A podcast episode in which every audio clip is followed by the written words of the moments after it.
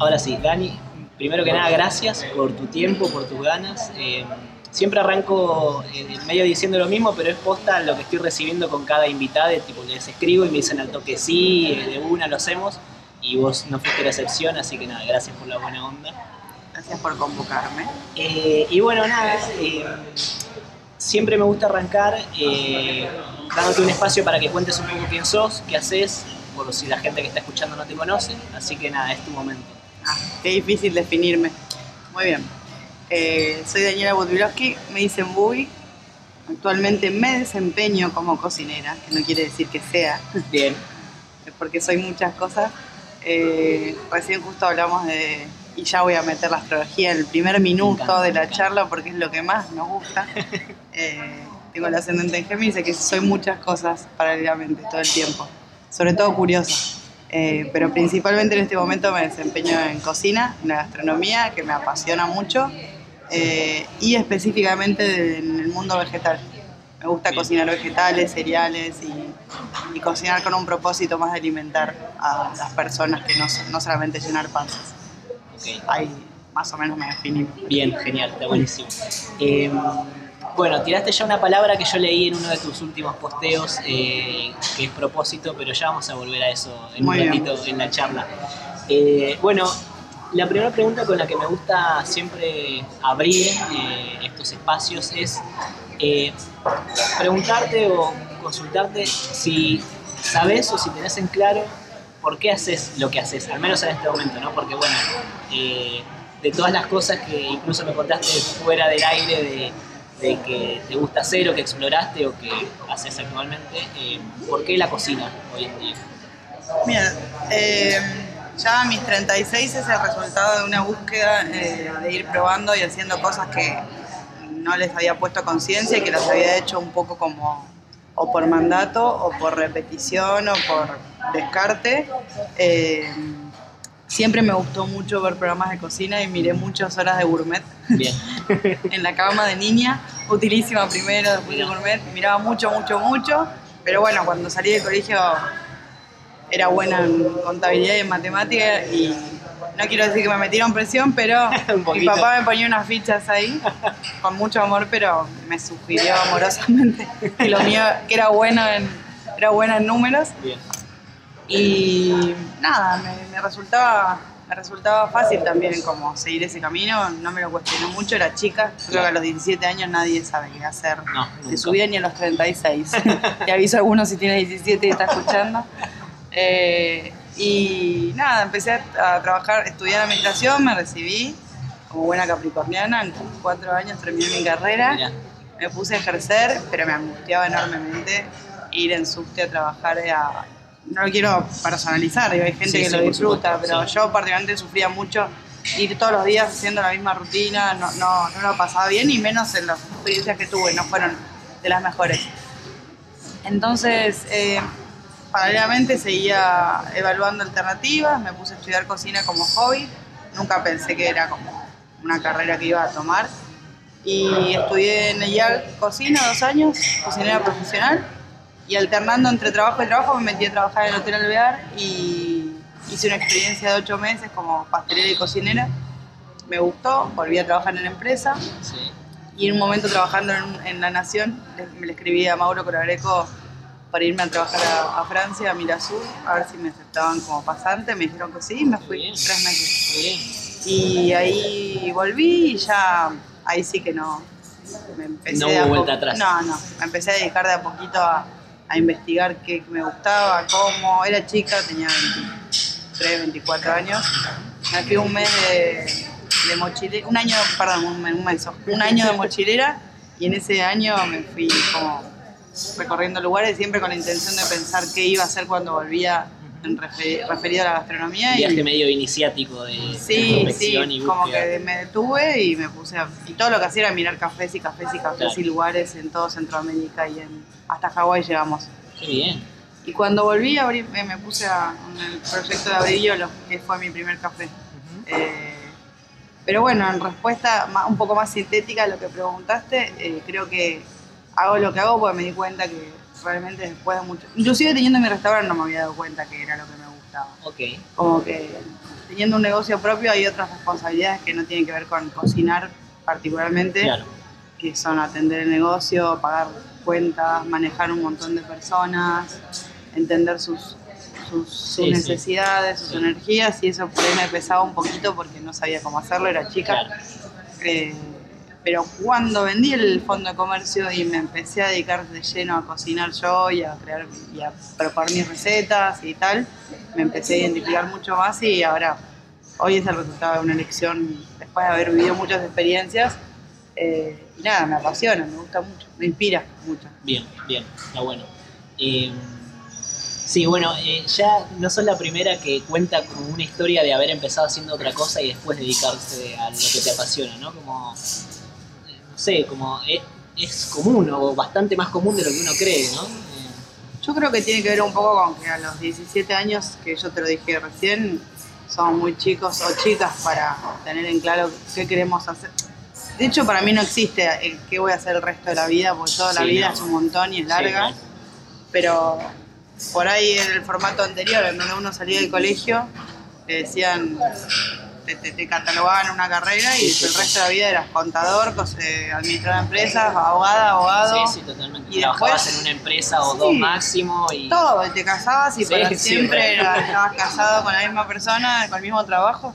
Me decís eso y me agarraba. Sí, no. No por lo del, lo del matrimonio, digo, por la carrera y tal, me agarró una palpitación que sí, me. sí, sí, sí. no también Sí, por ahí tiene que ver con, nuestras, con nuestra energía geminiana. Sí, sí, sí. Pero yo creo que ya igual a, a ningún signo No, le cabe sostener un formato, porque somos personas diferentes a lo largo de toda la vida, Sí. que vamos madurando, que vamos descubriendo cosas, que vamos Sí, trascendiendo cosas. Entonces, sostener la misma cosa para siempre es un montón. Sí, no, es un montón. Entonces me parece que tiene que ver con... Sí hay gente que se enamora de una profesión y desde antes, porque tiene la gracia de hacerlo y lo puede sostener y va cambiando en otros aspectos. Claro. Me parece. Sí, sí, sí. Eh, bueno, y como ahondando un poco en todo esto, ¿no? en, en estos intereses o en, o en todo lo que te gusta y que mismo vos decís, no sé si, si voy a hacer siempre esto, ¿tenés idea de por qué en este momento lo seguís eligiendo? ¿Hoy lo elegís? Sí, creo que por un lado vengo como de... Estoy, el, el negocio mío lo vendí hace dos años y hace poco empiezo, hace poco soy cocinera freelance, en el medio tuvo la pandemia, Sí, claro. más un poco de años sabático después de tener seis años de negocio. Entonces como que voy poco tiempo de experimentar este, como este formato de Bubi creando platos, Bubi yendo a produciendo tal evento, lo que fuere, y todavía estoy como cortando tela de eso. Pero ahora lo, lo elijo eso porque tiene cosas nuevas para darme y porque siento que todavía puedo aprender y me puede enseñar un montón de cosas. Bien, bien, es lindo eso, esa manera de pensarlo. Bueno, eh, genial. Y a ver, ya la segunda de las preguntas. eh, Hablo mucho, puedo haberla contestada un poco antes con... No, no, no, no, está buenísimo. No, o sea, yo a mí me gusta mucho que la gente hable y me gusta mucho irse por las ramas, así que no, vos no te, no te contengas en ningún momento. Eh, bueno, la segunda pregunta apunta un poco a haciendo un recorrido o una revisión de esto que contabas. Vos empezaste con una carrera, te recibiste, eh, empezaste a trabajar incluso de eso.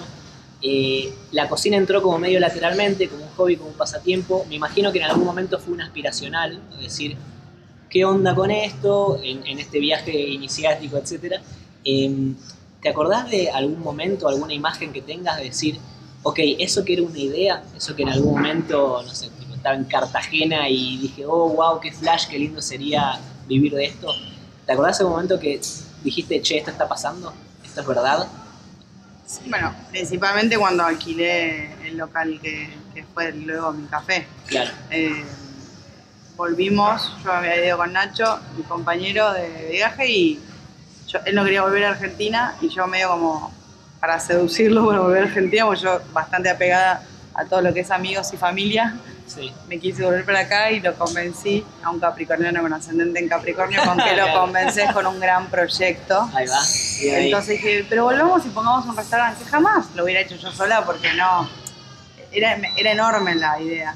Abrir un negocio a los 26 años, sí, que para sí, mí era con alquiler, con No, contratar personal, con diseñar un menú. Sobre todo porque no lo había hecho nunca. Claro. No es que había venido de otras experiencias gastronómicas. Entonces lo, lo, ah, lo convencí por ese lado y todo el viaje fue medio mirando lugares y cafés y cosas para para Sí, inspirarnos inspirar para la y vuelta y cuando llegamos fue medio como, bueno, dijiste esto, ahora se te cargo. Y como, me ok, encanta. estricto. Entonces, eh, nada, empezamos a buscar local y un día alquilamos un local, un contrato por dos años, así Claro. que estaba sucediendo. Y después eh, diseñar un menú y contratar gente y empezar a decorarlo. Empezó a suceder Sí, una vez que ya asumí el compromiso de tener mi propio local. claro. Eh, después ya si me arrepentía de la Sí, ya tarde. estabas en el baile, sí, sí. ya estaba, ya estaba. Eh, pero bueno, fue un aprendizaje sobre la marcha porque Sí, por supuesto. yo no había, insisto, había trabajado en algunos restaurantes, pero poquito, no había tenido tanta experiencia como para abrir mi negocio. Claro. Más que nada los tumbos. Claro, claro.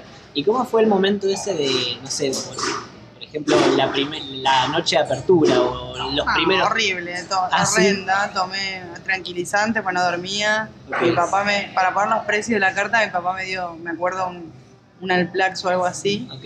auspicia este momento. Sí, sí, sí. No, sí, me dio, me dijo dormí, porque hace dos días que yo no podía dormir, estaba con ataque de pánico. Claro. Sobre exagerada por mi luna en Escorpio, por supuesto, ¿no? Pero tenía miedo a todo. Sí, Y para el que le gusta la astrología, tengo que ir en casa uno, con lo cual, sobre todo salir y hacer, para mí me, me siento mucho el el miedo y el dolor de Ok, hacer, con lo cual, principalmente, nada, estaba aterrada, entonces, me acuerdo que teníamos que poner la- los precios de la carta y lejos de haber hecho un costeo y toda esa parte prolija Sí, claro. para abrir un restaurante, empezamos a mirar los negocios del barrio y dijimos, bueno, un café acá vale tanto, bueno, acá tiene que estar cerca, pero un poquito más.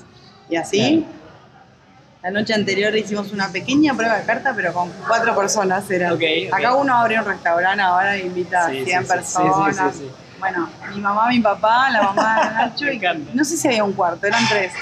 Y, sacamos la sanguchito de la carta, nada, una ternura me da ahora que pienso, eran tres personas probando lindo, la carta. lindo, sí. Sí, sí, pero ah, bueno. ridículo. El otro día Claro. abríamos y empezaba a entrar gente normal y no habíamos ensayado ni una sola vez Claro. un despacho.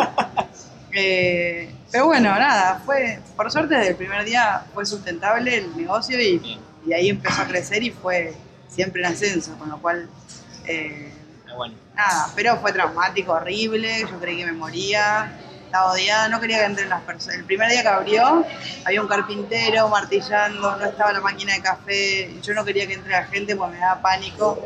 Y me acuerdo que yo estaba agazapada atrás de la barra y le dije a Nacho, no, no, que no pasen, que no pasen. Y me dijo Nacho, bueno, en un momento la gente tiene que entrar. Sí, claro. Y entraron los dos primeros clientes y yo casi me desmayo, bueno, y ahí fueron cinco años de negocio Es un montón, está buenísimo. que abierto, que fue nada, una escuela. Sí, bueno, y, y está bueno que también lo compartas porque, nada, capaz, yo, eh, ya que no conocía la historia, eh, pero, no sé, vos hoy estás en un momento de tu carrera en el que, por lo que vi en, en- en Instagram, nada, como que se nota que disfrutas lo que haces, que estás como enfocada, etcétera, etcétera.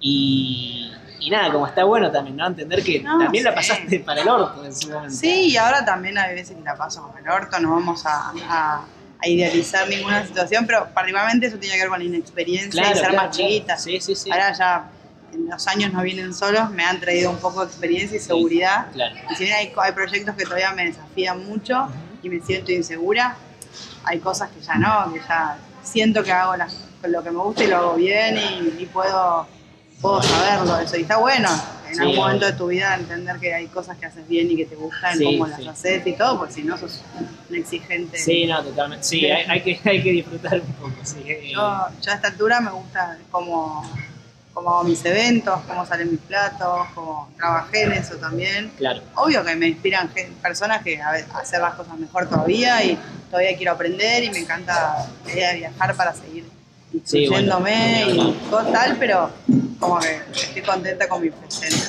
claro. No solo por el hecho de cómo cocino en particular, que eso le puede gustar o no a una persona, Sí, sí. sino como mi filosofía en relación a- a- al alimento y a cómo hago las cosas. Sí, bueno, eh, eso era algo que quería tocar, ese tema. Muy bien, te Eh, estoy llevando a la eh, por la entrevista. Sí, sí, sí. No, no, pero lo tenía ahí anotado eh, porque, porque sí, bueno, revisando un poco tus últimos posteos en Instagram, eh, hace la primera vez que nos conocimos, al poco tiempo me acuerdo que posteaste algo y me llamó mucho la atención que tenías un buen texto, o sea, como desarrollaste una idea y contaste, porque no me acuerdo qué era el posteo ahora, Porque tengo la ascendente en Géminis. bueno, claro, sí. Eh, y, y te dije, che, qué bueno que escribas, porque viste en Instagram como que la gente no escribe, eh, o no es tan común, eh, o si escribe capaz la gente no lo lee, como que está esa inmediatez. Me dijiste, porque cuando posteo, posteo por algo y tengo algo atrás para decir y para contar. Y, y bueno, y en, en- no sé si no es el último el anteúltimo, una cosa así, vos hablás de esto, de la cocina con propósito, ¿no? Eh, y bueno, me parece que está, está bueno eso para charlar un ratito de, nada, o sea, no, eh, más allá de que disfrutes cocinar o que nada, hay algo muy lindo y romántico en la preparación de comida para que otro se alimente, ¿qué onda con eso, con el propósito? Mira, yo lo, lo llevé a la cocina porque, como dijimos, actualmente es mi métier, pero Sí. me parece que en general hacer las cosas con propósito es lo que me mueve. Y creo que lo que a veces uno no puede elegir, digo, Claro, no. o, o sí, pero lleva tiempo Sí. entender que uno sí puede elegir. Digo, Sí. lo que digo es, el propósito es lo que me inspira a, a veces a atravesar cosas que son incómodas o molestas o fuertes.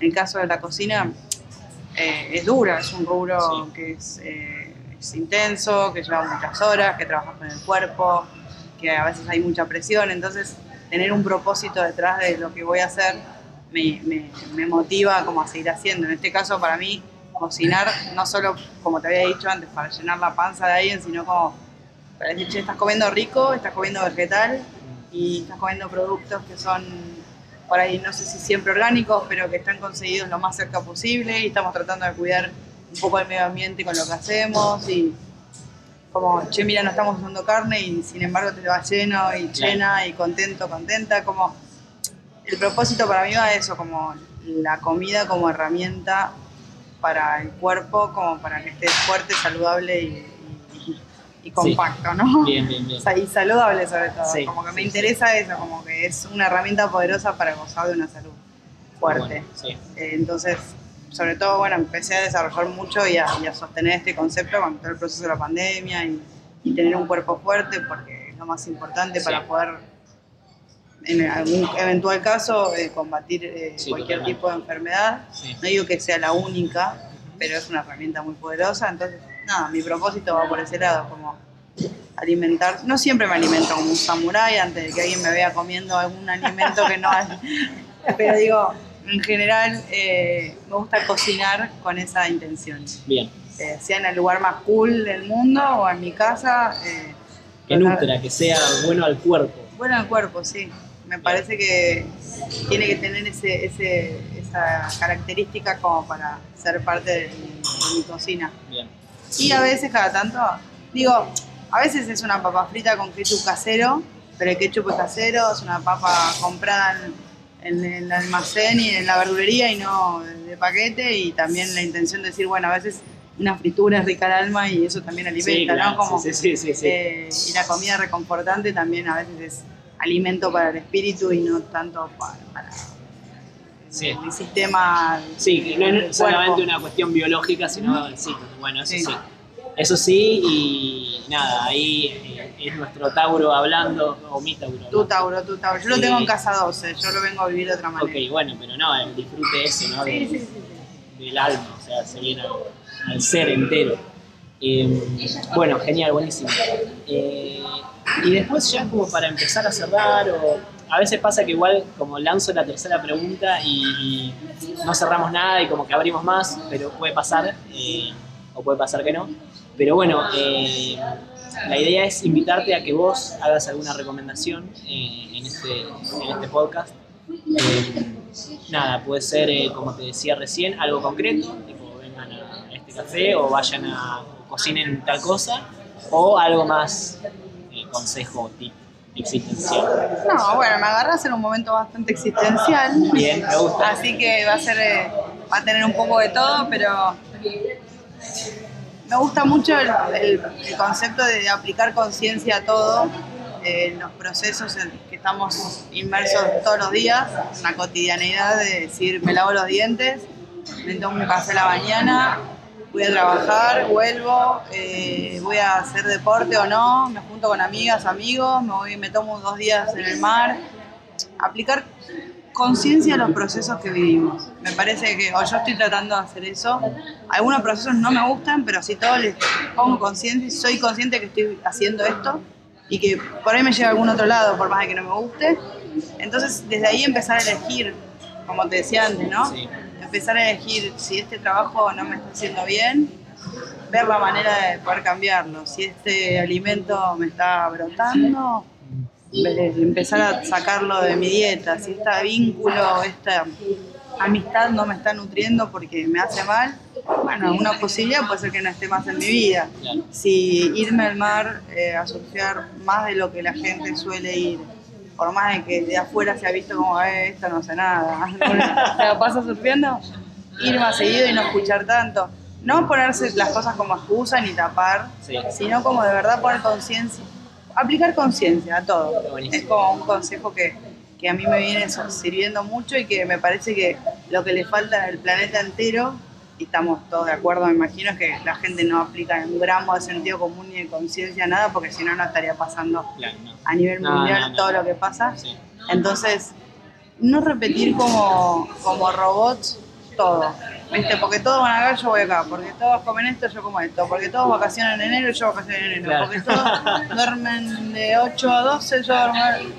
Como que, ¿cuál es tu verdad y tu forma de hacer las cosas sin poder al universo Sí, alrededor, por ¿no? supuesto, Porque- con respecto, respeto al, a lesotres, etc. Me refiero un poco a eso, como eh, me parece que el, el- nada, respetar la vida en todos sus aspectos, tenerla, considerarme, esto me lo enseñó mi hermana porque es tanatóloga, pero tener bien presente que la muerte es, es parte de la vida y eso te pone en, otra perspectiva, porque va a suceder indefectiblemente, Sí, sí. y no lo digo como luna en escorpio catastrófica, No, lo no, digo no, como- es un hecho de la es realidad. un hecho y empezar a amigarse con esa idea y hasta ver de qué manera te gustaría que sea, cómo vivirla, cómo vivir tú.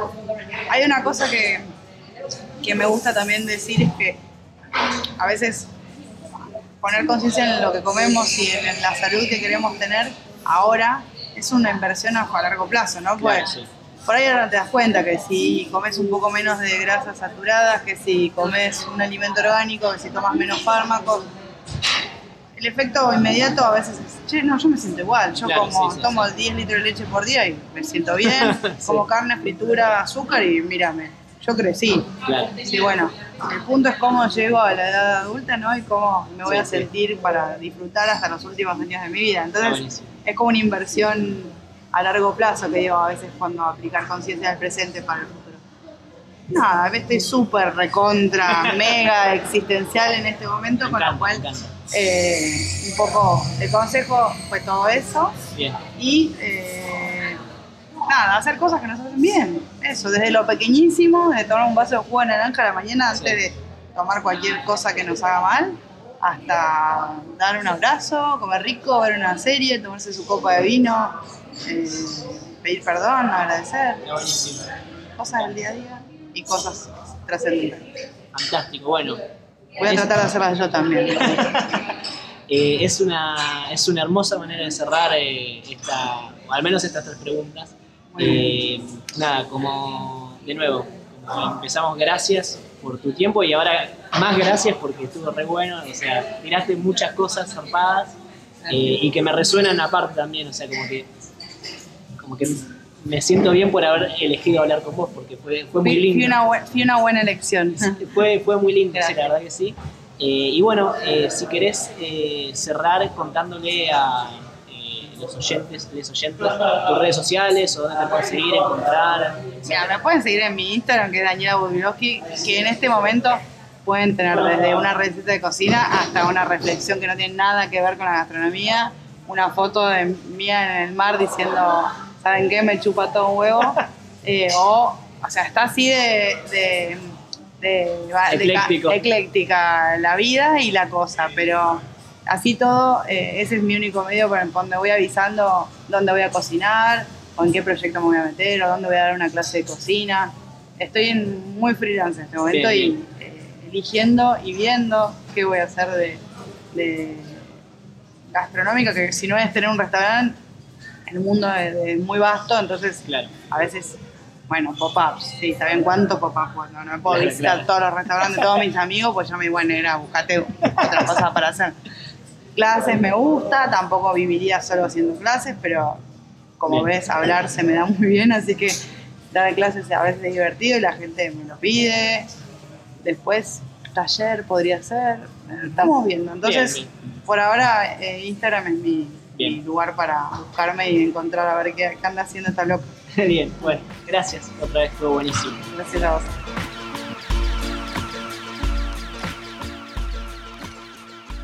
Gracias a todos los que escucharon y espero que les haya copado. Recuerden que pueden seguirme en Instagram en arroba vitorlettering, las dos veces con doble T. Voy a estrenar cada nuevo episodio y contar más sobre cada invitado en mi newsletter, así que no se olviden de suscribirse en el link en mi bio. También pueden seguir el podcast en Spotify, Apple Podcast o la plataforma en la que lo escuchen. Y obvio que pueden escribirme para contarme qué les pareció lo que escucharon. Quiero agradecer también a Gingerey, autor de la música increíble que sirve de cortina y separadores. Pueden conocer su trabajo y seguirlo en Instagram en arroba. Se escribe como suena, con J al principio, Y antes de la E y una I latina al final. Ah, y con un guion bajo para terminar. Y por último, quiero agradecerle a Bowie, mi gata, que no sé bien cómo, pero se mantuvo bastante en silencio durante la grabación de todo esto.